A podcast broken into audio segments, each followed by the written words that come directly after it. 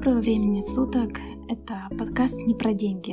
Истории про то, как творческие люди строят свой бизнес, ставят во главу угла не деньги, а свое творческое начало. И это второй выпуск. Я пригласила гостя, очень-очень интересного. Давайте послушаем. Ась, привет. Расскажи про себя. Кто ты? Кто ты? Что ты? Я Ася, пеку хлеб. Кстати, один из самых вкусных хлебов. Не будь скромницей. Так. Работаю не за деньги. Да, твоя история не про деньги, это точно. Ася скромничает, и я расскажу. Ее пекарня находится буквально рядом с моей э, студией вязания. И на каждый мастер-класс я покупаю у нее пирожное, покупаю у нее пирожки, булочки. И каждый раз вдыхаем этот аромат, едим и говорим, господи, как же это прекрасно. Это та еда, которую ты не купишь просто так где-то. Это явно история не про деньги. Ну, это все я болтаю. Ася, расскажи, пожалуйста, с чего все началось? С чего началась твоя история? История моя началась желание открыть свое заведение. Так. Ну вот просто захотелось. Занималась всю жизнь маникюром и вот захотела. А почему именно пекарня? Люблю хлеб. И есть хлеб. Я не люблю варить суп. Мне это сложно. Я не, не люблю делать котлеты. Я все это не делаю для меня всегда легче и проще всего было что-то испечь. Ну, что-то — это хлеб. Начинала я в детстве, там, не знаю, лет в 17. Обычное дрожжевое тесто покупное, там, формовала его в виде батонов, э, там, пекла, ела, потом пробовала, изменяла рецепт, еще что-то. И когда узнала, что хлеб состоит просто из воды, муки, соли и дрожжей, для меня это было открытие. Я думала, что туда нужны там яйца, молоко. Ну, до сих пор люди на кассе спрашивают периодически. «Э, мне, пожалуйста, хлеб без молока. В хлебе не бывает молока. Самое простое, это самое вкусное, это вода, мука, соль и дрожжи. Больше там ничего не должно быть. Ну и уже дальше вариации. Там, хочешь семечки, хочешь там травы какие-то, овощи.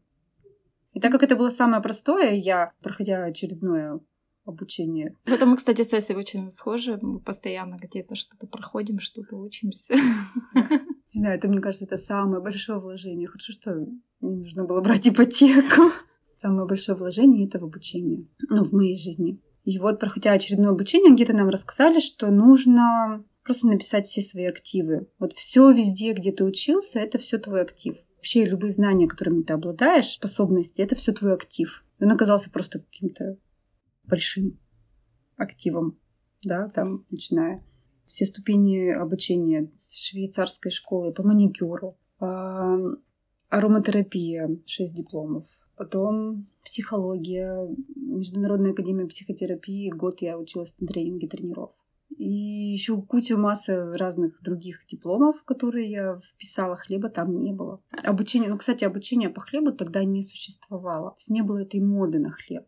То есть ты такая самоучка? Ну, сначала, да, я была самоучкой, конечно. Когда вот, подя из декрета, мне вдруг я поняла, что вот все, в маникюре я 20 лет, я перегорела выгорела. Я влюбилась в него 15 лет, училась там с детства. Хотя при этом у меня бухгалтерское образование, совершенно другими занятиями занималась. Но маникюр был моей страстью. Я просто обожаю руки людей. Обожаю вот красоту, эстетику живых рук, живых ногтей, без геля, без всего. И вот когда пришла индустрия именно геля, этого ну, быстрого покрытия, не когда ты там формируешь там какие-то там красоты.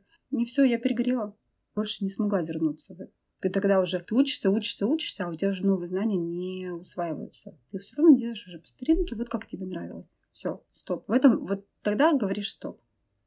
Все.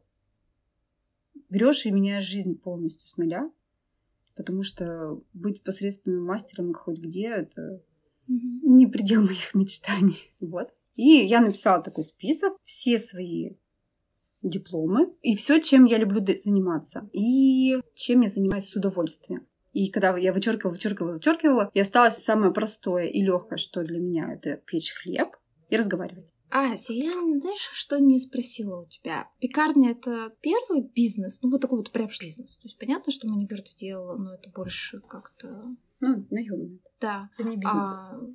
Были попытки текстильного бизнеса. Мне так нравится. Всей нашей истории мне нравится, насколько все полярно даже. Это маникюр, пекар, текстиль. Моя знакомая решила открыть здесь представительство турецкой фирмы Бахар. и привозить постельное белье. Первый раз она привезла постельное белье, а я была, как бы это сказать, торговым представителем, не знаю, не торговым. Да, я все это продала. Ну, первую партию белья. Она ее доставила в Россию, мы ее продали. Это красивое белье, хорошего качества, дорогое белье постельное было. И она так вдохновилась и говорит, а давай, ну, прям на самолете привезем огромное количество, и вот откроем здесь фирму и будем продавать. Я говорю, а давай. Она говорит, у тебя есть деньги? Я говорю, есть, миллион на ипотеку лежит. Муж, мне кажется, должен был. Это было до, до, до нашего с ним знакомства. И я вложила этот миллион. У нас был заказ, который нам сказали, девочки, вот нам нужно это белье, у нас есть заказчик, посредник с нами разговаривал. Говорит, у меня есть заказчик. И мы такие дурочки скромные. Нам все говорили, возьмите предоплату. Говорим, да вы что, как можно вообще? Это же ведь люди взрослые, ответственные. Как можно брать предоплату? Мы не взяли предоплату, привезли огромную кучу белья в тканях. Почему-то решили сэкономить, не вести упаковку, потому что растаможка и авиаперевозка это было дорого. Мы думали, что здесь сможем найти похожую упаковку для белья. Но нет, такой упаковки мы не нашли долго, месяца mm-hmm. три. Мы отшили это белье полностью по стандартам, упаковку нашли. Но она была похожа, но не такая, конечно. И это мучение продолжалось очень долго, и того оказалось, что этого заказчика не существовало. Просто компания, которая хотела отшить это белье, они отшили это белье, мы им заплатили за работу, и все. И мы остались, не знаю, с тысячами комплектов постельного белья. Сначала мы арендовали, потом был кризис, и... Это какой год был? Так, сейчас скажу. 2008, 2011. Угу. И вот в 2012 году никому это белье стало вдруг не нужно, потому что это было дорого. Очень. Оно стоило тогда в закупе 2000 рублей комплект. То есть это 2011 год, и в закупе он да. 2000. В закупе оно было 2000 рублей. И, да. и что самое интересное, то есть оно стало никому не нужно. Мы сначала арендовали склад, распределяли его по магазинам. В магазинах, естественно, еще плюс наценка, оно опять же никому не нужно. Через год, через полтора мы уже поняли, что склад нам арендовать собственных средств нет возможности. Мы это белье развезли по домам. У моей подруги стояло оно до потолка, и у меня до потолка. Переезжала на со мной в две квартиры. И вот это было что? Идешь на день рождения, даришь комплект белья. То есть подарки на ближайшие 10 лет. Идешь на свадьбу, даришь что? Белье. И так далее. Ну, в общем, это вот такой неуспешный мой опыт вложения инвестиций бывшей ипотеки. И вот когда мне уже дали добро, что пекарню нам дают в аренду, буквально за две недели до того, как нам передали в руки ключи, я думаю, ну, где-то же нужно взять денег, чтобы там, банально муку купить, там еще что-то, ну из чего-то же нужно готовить. И я была в отчаянии и уже хотела на Авито, а и на Авито тоже это белье, ну, в общем, это белье нигде не продавалось. Оно просто вот мертвым грузом стояло. Вот, получается, ты открыла, что, 2016, получается, 2017 год? Да, 17 Да, 17 то есть вот 6 лет это белье мертвым грузом продолжала лежать. И вот от безысходности, от отчаяния я шла, и джип стоит, у него на заднем стекле написано «Квартира посуточно». И садится в эту машину женщина.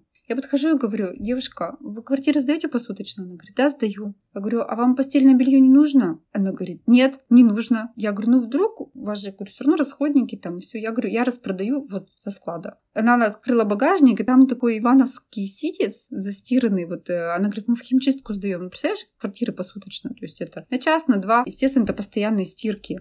Я говорю, ну, может быть, вы хотя бы посмотрите на... Ну, ладно, давай скидывай мне фото. Я хотя бы по закупочной цене хотела ее продать по эти две тысячи. Потом хожу и думаю, ну и что эти две тысячи, когда я их продам? Ну, ладно, отдам за тысячу восемьдесят, за тысячу сто. Вот уже хоть какие-то деньги хотя бы, чтобы у меня были. Звоню ей, отправляю фотографии. Она мне через пять минут перезвонится, говорит, ты что, с ума сошла по тысячу сто?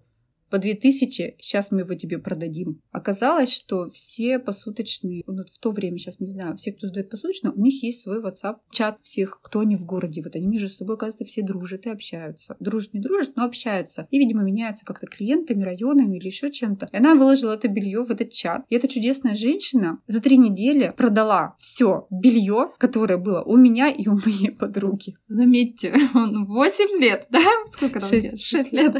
6 лет оно лежало да, и как только я вот точно приняла решение, что я иду в пекарню, работаю, забираю себе ее. Вопрос решился в секунду. И это опять же я сама себе удивляюсь. Вот подойти к человеку на улице, предложить ему белье, хотя столько уже проехали разных и оптовых компаний, и обычных магазинов. Не знаю, что мной двигало, но это сработало. И рассчиталась я с ней бельем.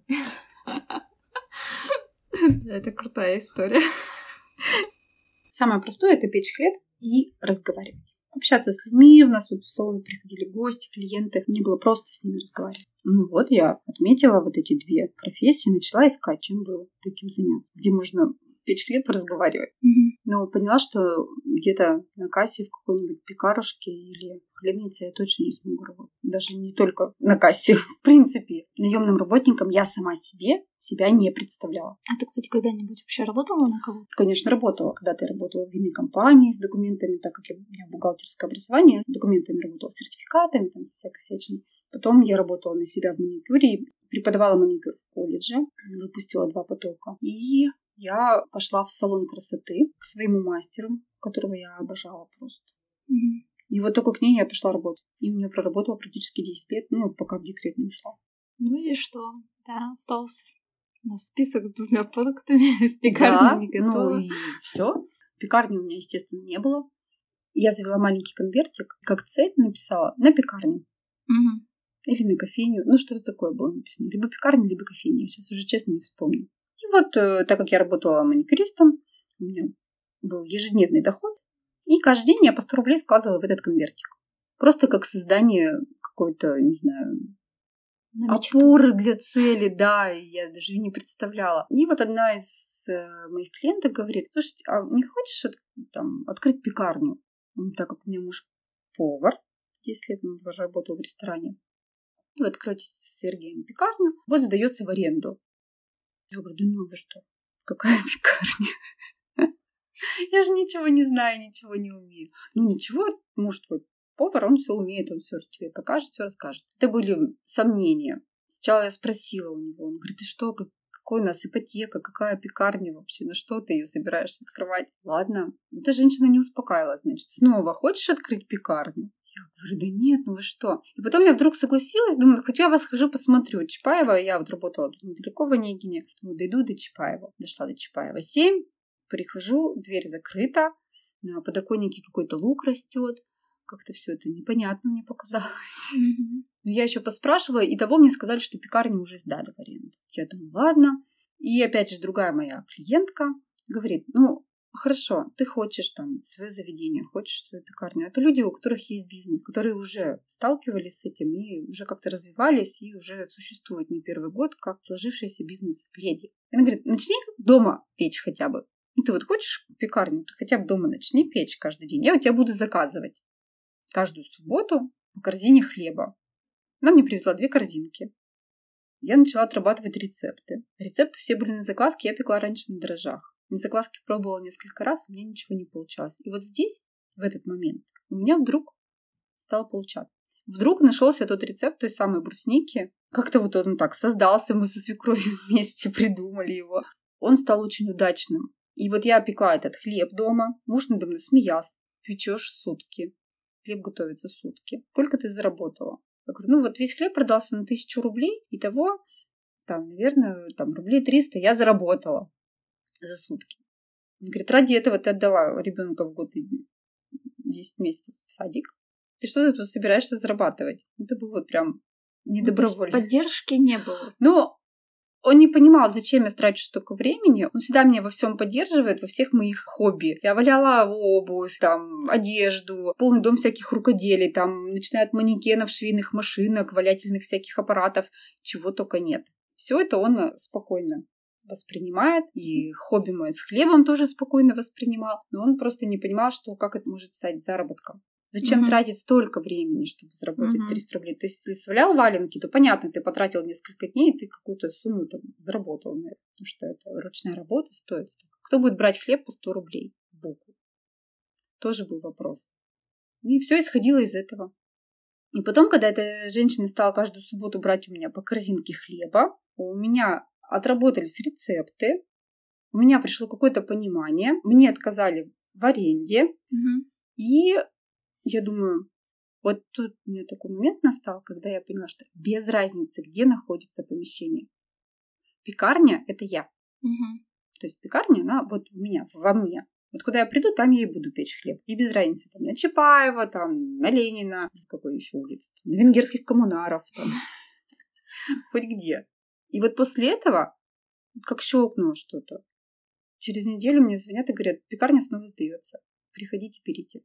Мы пришли, поговорили с собственниками. В воскресенье отдали ключи, в понедельник мы открыли дверь. Быстро? Да. Так быстро. Я при этом ни разу никогда не стояла на кассе. То есть мне пришлось учиться общаться с кассой. То есть пришлось учиться вот всему на месте. То есть mm-hmm. я не была готова. Я не была готова вставать каждый день в 4 утра, чтобы что-то испечь. И работать каждый день до 9 вечера. И видеть ребенка только спящим. То есть ко всему к этому я не была готова. И выручка в день была 5 тысяч. Mm-hmm. То есть это к этому тоже никто не был готов. Выгорело? Нет. Нет? Не выгорело. А, потихоньку, постепенно, это вот прям, ну, это оказалось мое. Я это почувствовала, и вот уже 4 года пока мое. А как вот ты вот почувствовала, что это оно? Ну, когда ты встаешь и в 4 утра каждый день, и тебя не трясет от злости, от обиды, что тебе нужно это делать. Ты просто встаешь, идешь, и, и рад этим людям, которые тебе заходят. Ты знаешь, кто что ест, ты знаешь, кто что пьет, у кого какой набор там. И это настроение, и у тебя нет понедельников и воскресений и пятниц. То есть ты не грустишь, что у тебя понедельник — это рабочий день, а пятница — это ура, выходной. Mm-hmm. Нет этого ощущения. Мне в маникюре так долго было, очень долго. То есть я никогда не ждала выходных дней, мне было кайфово процессе. И здесь это вот так же. Единственное, что вот не хватает времени, конечно, на дальнейшее. Еще хочется больше развиваться, так как пекарня — это такой живой организм, держит много, забирает на себя хочется еще. А дальше. развиваться тебе хочется в пекарне или ты... Э, ну, в пекарне я очень много развивалась, я очень много учусь. Единственная проблема, что не все сотрудники готовы также ну, действовать в том же темпе, также быстро обучаться и принимать новое. Очень много закостенелости. То есть бывает вот ты вышел на какой-то уровень, да, есть какая-то рецептура, и все очень сложно чему-то новому научить, очень сложно что-то новое внедрить. Ну, то есть бывает только с новым человеком. Новый человек пришел со своей какой-то базы, он легко это внедряет. Но новое тяжелее. Поэтому то, то, чему я учусь, я не все могу передать. Или даже то, чему будут учиться мои пекари, они не все смогут внедрить. Настолько отработанные какие-то процессы, очень сложно человека с рельсов сдвинуть. Поэтому вот сколько я могла в хлебе, я отучилась, я понимаю все процессы, я знаю, как что происходит, я всегда могу продиагностировать, прокорректировать, что происходит с моим хлебом. Если есть какая-то претензия или вопрос, я всегда смогу понять, из-за чего это происходит. Ну, то есть, и решить этот вопрос. То есть там где-то температурный режим, где-то время выдержки, где-то замес, где-то еще что-то. То есть вот все эти нюансы я понимаю. Все это мой контроль качества. Все, и этому я учу своих сотрудников. И вот поэтому сейчас пока все стабильно. А хочется развиваться дальше еще. То есть вот вдруг по голове, вот, знаешь, так вот. Допустим, сейчас вот я йогой занялась. Ну, не сейчас, вот уже с полгода. Опять же, возвращает меня в далекое детство, когда я в 17 лет составляла программы, занималась хореографией, и я преподавала на центральном стадионе йогу, на Динамо преподавала, не йогу, а аэробику. Оно меня не отпускало, видимо, работать с телом, только производство чего-либо. Работать с телом, с собой, совершенствование себя, своего духа, своего тела, своего разума, своих эмоций и передача знаний. Почему-то все, чему я учусь, в любом случае у меня потом переходит к ученикам. Ну, то есть ты становишься учителем? В любом, ну, кроме хлеба. Не знаю почему, только сотрудников учила, и у меня еще было пару людей, кого я учила. Хлеб через меня не идет обучение. Но ты создаешь, насколько я понимаю, новые рецептуры и сейчас. Ну, по хлебу, Сама. да. Но я какие-то создаю, и какие-то есть очень хорошие, чему можно учиться у высококлассных мастеров. Не тратить время и перевод продуктов есть уже принятые обществом, принятые там индустрией люди, которые делятся и рецептурой, и знаниями. Благодаря пандемии они стали доступны, более доступны для обучения. Я предпочитаю сейчас учиться. Да, когда есть база, всегда ты можешь сфантазировать. Любой хлеб можно создать. когда ты понимаешь пропорцию и процессы. Но не факт, что он станет обалденно вкусным. Ну, то есть ты понимаешь все, но... Но сейчас я так понимаю, я вижу, что в пекарне уже стало больше ассортимента. Это не только хлеб, это уже и кондитерские изделия. И как ты к этому пришла? Ну, как? Соседи голодные из офисов просили еду. Я говорила, вы что? Я пеку только хлеб. Покупайте хлеб какие булочки. Угу. Потом от безвыходности я начала делать булочки с корицей. Потому что люди хотели. Заморозкой торговать я не собиралась. То есть маргарином там каким-то тоже не собиралась. Я кормлю людей то, что я ем сама, теми продуктами, то, чем я готова накормить своих детей. То есть, естественно, там не присутствуют всякие улучшители хлеба, там, маргарины, там, пальмовые масла, все это, естественно, никак на мое предприятие не попадает. Это дорого, поэтому это не про деньги. Почему мне говорят, почему вы не откроете там еще кучу всяких разных филиалов? Допустим, можно, да, там проинвестироваться, либо еще что-то, потому что пока сами мы, ну, мы расширили компанию, да, у нас есть цех по производству хлеба и пекарня, это там, где мы встречаем своих гостей. Но еще какие-то заведения открывать я не вижу, у меня нет ни желания, ни смысла в этом не вижу. Mm-hmm. Потому что везде присутствовать я не смогу пока все еще это ну, завязано на мне. Мои гости. А расскажи про цех производства хлеба. Я так знаю, что он у тебя недавно, ну как недавно, то есть ему год, может быть, чуть больше. Как ты все-таки решилась открыть цех и насколько, скажем так, это оправдало твои ожидания, что ли? Ну, это просто, когда хлеб стал набирать популярность, тот ассортимент, который мы реализуем в пекарне для наших гостей ежедневно, тоже стал набирать популярность. И банально у нас очень маленькая пекарня. Очень. Ну, ты видела. То есть mm-hmm. вот во всем в этом производить под 100 по 200 булок хлеба ежедневно, упаковывать их и готовить на отгрузки в разные магазины, так как наш хлеб сертифицирован и он ну, спокойно реализуется в разных магазинах, просто банально не было места. Mm-hmm нам пришлось вот искать какой-то выход и строить еще один цех. Ну, это ты была инициатором этого ну, цеха? Да. Ты? Что так печально? Ну, потому что, как обычно, супруг был не сразу за, но потом, конечно, он втянулся в это дело. А то, что все вот это вот новое расширение, новые дела, вот это вот все. Сначала это если ты живешь в обычной привычной жизни, то что-то менять, куда-то что-то вносить, это как ремонт затеять в квартире, в которой ты живешь. А не куда-то ты уехал, а тут тебе все отремонтировали, и ты пришел в красивую, еще причем не ты за это заплатил. Такого не бывает. И когда ты понимаешь, что ты будешь домой приходить каждый день, у тебя это все. Во-первых, туда будет уходить куча денег, а во-вторых, ты будешь постоянно жить в этой пыли, разломанной стене какой-нибудь или mm-hmm. еще что-то. Конечно, сначала это вызывает сопротивление любого нормального человека, который привык просто жить. И который хочет хотя бы хоть когда-то начать жить со своей бешеной женой, которая все время что-то придумала. Творчество. Творчество, понятно. То, то тут переезд, то тут ребенок, то тут пекарня, то тут давай еще один цех построим. И понятно, что мужчины не всегда готовы в этой гонке участвовать. Повезло. Мой муж меня в этом поддерживает, потом говорит, да, хорошо, что мы это сделали допустим, ну, цех еще не совсем, а, то есть как, как финансовый объект, он еще не совсем актуален, ну, то есть не окупает себя в полной мере. То есть он не заполнен мощ, ну, мощностями выработки. Город у нас маленький, mm достаточно. И не все, наверное, понимают, да, почему нужно покупать такой хлеб.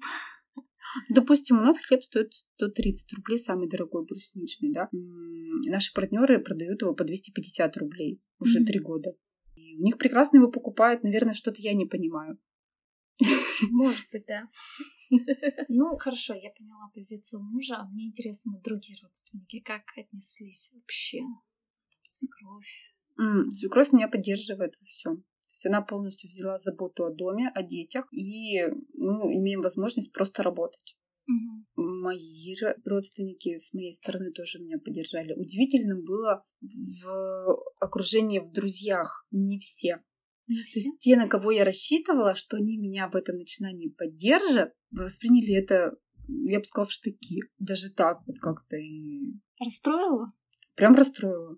Зачем ты вообще этим занялась? Вот мы теперь без маникюра остались. Вообще, куда нам теперь ходить и что нам теперь делать? Это было удивительно, но здорово, потому что дает возможность ну, не привязываться к чужому мнению и отношение к людям не меняешь. То есть ты их любишь такими, какими они есть, да? Смотришь, ну, понимаешь, что для человека стресс просто. Почему-то вот моя жизнь, поменявшая какой-то круг движения, вызвала у человека стресс. С одной стороны, сочувствуешь, а с другой стороны, понимаешь, что ты достаточно силен, стоишь на своих ногах, опора у тебя есть, и я же могу им же там, протянуть руку, дать опору, сказать, ребят, все нормально, все будет хорошо. И тут как бы с пониманием, что, по крайней мере, я самостоятельна, у меня так сложилось.